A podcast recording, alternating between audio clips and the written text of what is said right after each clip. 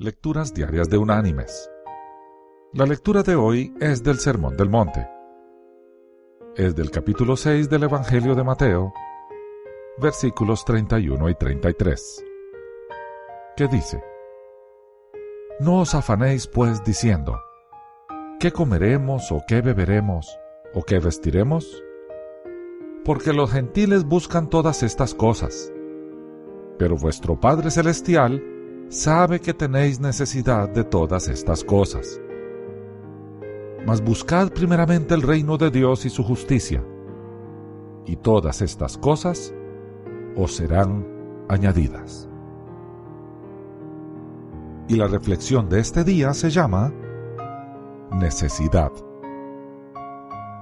La próxima vez que tengas una necesidad que creas imposible de ser suplida, piensa en esto cuando Moisés y el pueblo de Israel estuvieron en el desierto, era necesario alimentarlos.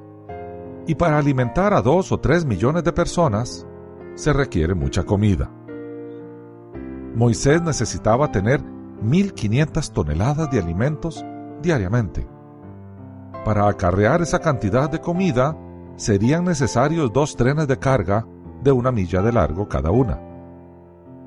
Además necesitaban madera para encender el fuego para cocinar los alimentos.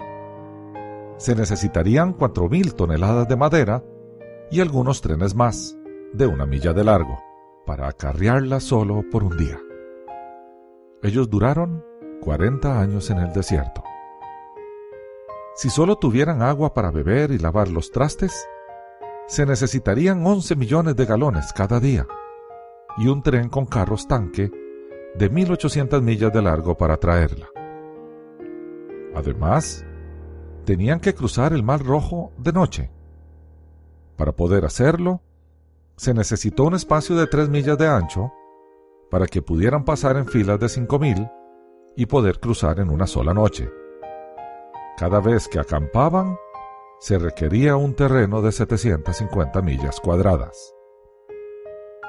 ¿Será posible que Moisés haya calculado todo esto antes de salir de Egipto? Es improbable.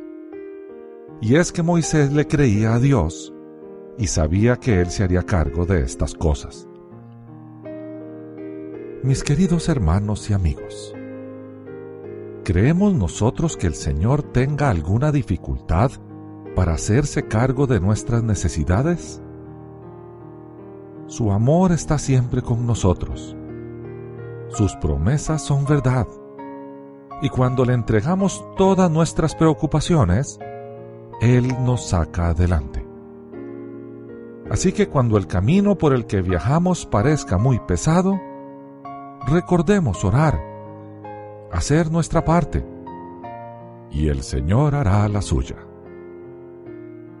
Que Dios te bendiga.